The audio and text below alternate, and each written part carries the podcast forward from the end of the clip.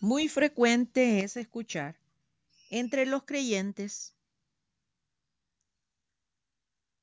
expresiones de duda, dichas más para convencerse tal vez a la misma persona que lo habla que a quien lo escucha.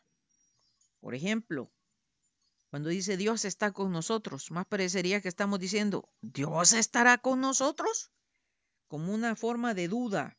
Dios siempre está. Entonces, no hay por qué dudarlo ni expresarlo porque es un hecho, está.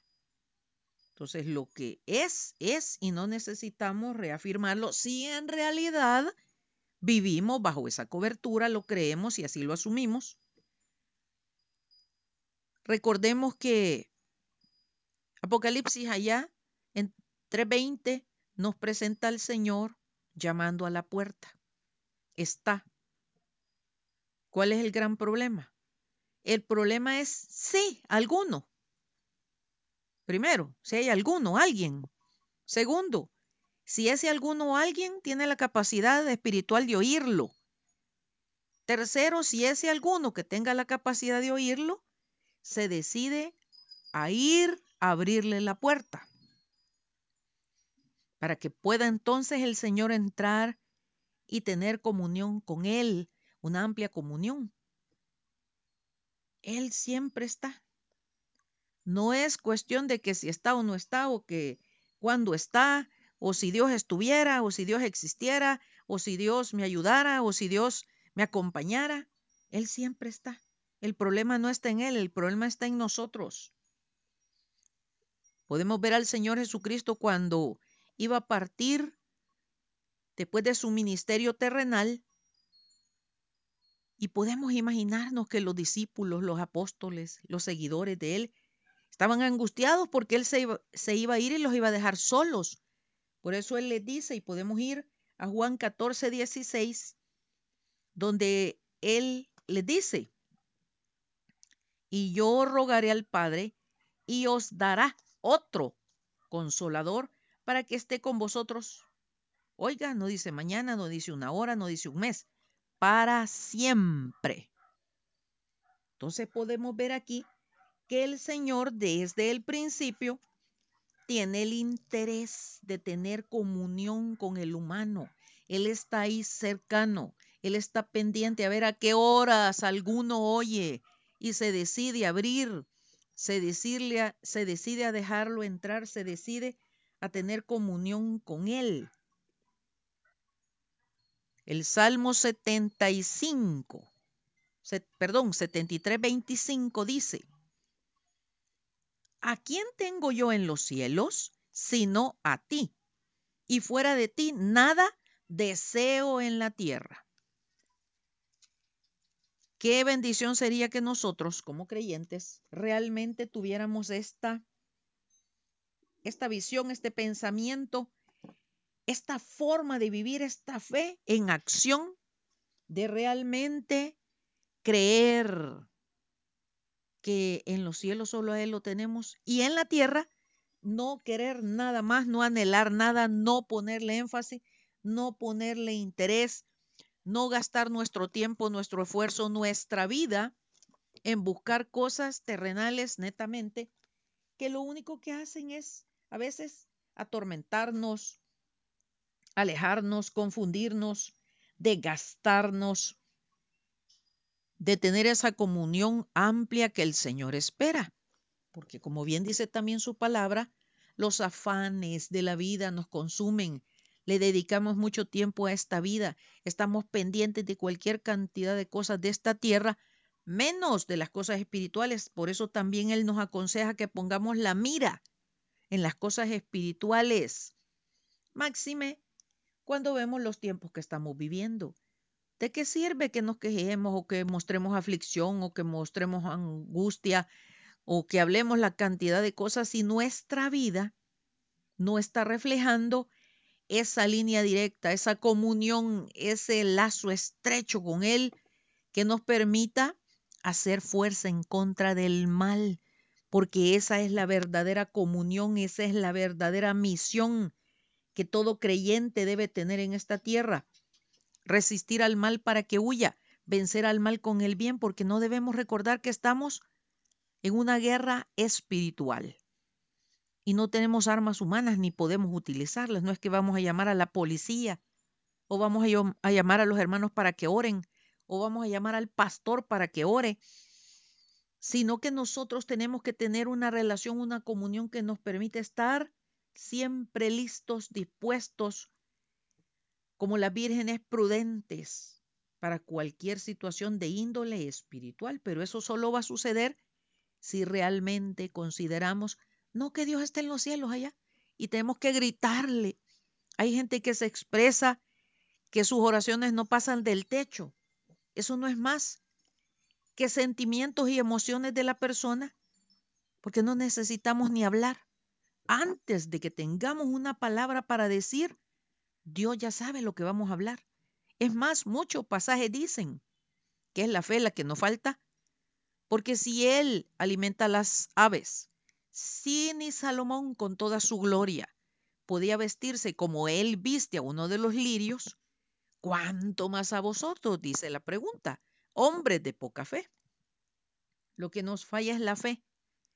Esa fe no va a caer del cielo, no la vamos a ir a comprar en algún lugar.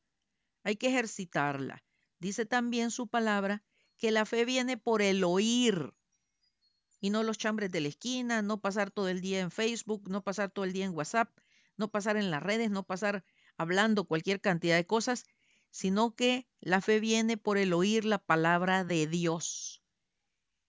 Ese escudriñar su palabra, esa hambre de comer su palabra, de que ella se vuelva vida en nosotros, que no seamos oidores olvidadizos, sino hacedores de su palabra. Deuteronomio 4:29 dice, más, si desde allí buscares a Jehová, tu Dios, lo hallarás. Si lo buscares de todo tu corazón y de toda tu alma. Interesante como dice para comenzar, si desde allí podemos decir si desde la enfermedad, si desde la pérdida de un ser querido, si de estas situaciones de pandemia, si desde la cárcel, si desde un hospital, si desde los rumores de guerra, si desde la angustia, sí, sí, sí, de lo que sea que estemos viviendo o pasando, buscamos de todo corazón al Señor y con toda nuestra alma, ahí está, lo vamos a hallar Voy a volver a repetir, el problema no está en que Él no esté. El problema está que nosotros tenemos cegado nuestro entendimiento por los afanes, no estamos entrenados, no le hemos puesto suficiente esmero, ahínco para buscar al Señor de todo corazón, no tenemos acostumbrada el alma, no tenemos acostumbrado el espíritu para buscarlo y encontrarlo, tener esa comunión. Es más, no tendríamos que andarlo buscando, pensar si está o no está, si tuviéramos una comunión con Él. Ejemplo, si en nuestra casa no tenemos que estar pensando si estarán nuestros hijos, si está el esposo, si, si está la esposa. Sabemos que ahí están porque tenemos una comunión, sabemos en qué condición están, Sabemos cuáles son sus necesidades, sabemos cuáles son sus gustos, sabemos a qué horas más o menos entra, sabemos en qué situaciones está viviendo, sabemos cómo le va si está estudiando, si está trabajando. Sabemos, sabemos, sabemos de nuestros seres queridos. Lo voy a repetir. De nuestros seres queridos. Y Dios espera que seamos que Él sea, perdón, para nosotros el ser amado, no querido porque Él nos amó tanto que dio los primeros pasos en busca de nosotros a pesar de que éramos pecadores. Y no solo nos buscó y se acercó, sino que vio nuestra condición perdida irremisiblemente y se decidió a enviar a su Hijo. Y su Hijo, con todo el amor del mundo, vino a pagar los pecados de la humanidad porque de otra forma no hubiéramos tenido solución. Entonces, es una grosería pensar si está o no está, si Dios está, si Dios está cercano, si Dios me escucha, si Dios no me escucha, si Dios me ama, si Dios no me ama. Él está. Los que no estamos somos nosotros. Los que estamos lejos somos nosotros. Los que necesitamos acercarnos somos nosotros. Los que necesitamos estrechar lazos con Él somos nosotros. Josué 1.9 dice, mira que te mando que te esfuerces y seas valiente, no temas ni desmayes, porque Jehová tu Dios estará contigo en donde quiera que vayas. Su palabra está llena de pasajes que nos dejan bien en claro que Él siempre está. Él ha prometido, son promesas de estar con nosotros. No estamos solos. Todo el esfuerzo humano no depende netamente del humano, depende de esa comunión estrecha que tengamos con el Espíritu Santo, porque nadie por sus propias fuerzas humanas puede nada. No se puede corregir, no se puede cambiar, no se puede modificar, no puede mejorar, no puede crecer. Lo que tenemos que hacer es aprender a humillarnos, acercarnos a Él, mostrarnos sedientos, mostrarnos hambrientos, invitar que el Espíritu Santo tome el control de nuestra carne, de nuestra alma, de nuestra mente, de nuestra entrada, de nuestra salida, de nuestro futuro, de nuestro presente, de nuestro hoy, antes de acostarnos, ponernos a cuentas con Él y encomendarnos para que trabaje en nosotros durante dormimos y amanezcamos con una agenda de su parte para saber qué hacer el día siguiente, antes de levantarnos a encomendarnos para cumplir los propósitos que Él tenga para nosotros en el día. Es una comunión real, no es cosa de religión, no es de fanatismo, no es cosa de lejos. Ay, si Dios existe, qué bueno. Ay, si yo le oro cuando tiene ganas, cuando puede. Y solo Dios sabrá si como ora sirve. Porque Él mismo dice, ustedes piden y piden mal. Por eso no reciben nada, porque piden para gastar en sus deleites, en sus cosas carnales. Así que, amados hermanos, yo espero de todo corazón que todas estas reflexiones vayan creando una nueva forma de pensar, de actuar, de ser, de vivir en esa relación diaria con nuestro amado Señor y Salvador, el Señor Jesucristo, por medio de someternos a su Santo Espíritu, alabando y reconociendo la majestad y el poder del Padre en nosotros. Dios nos bendiga y guarde.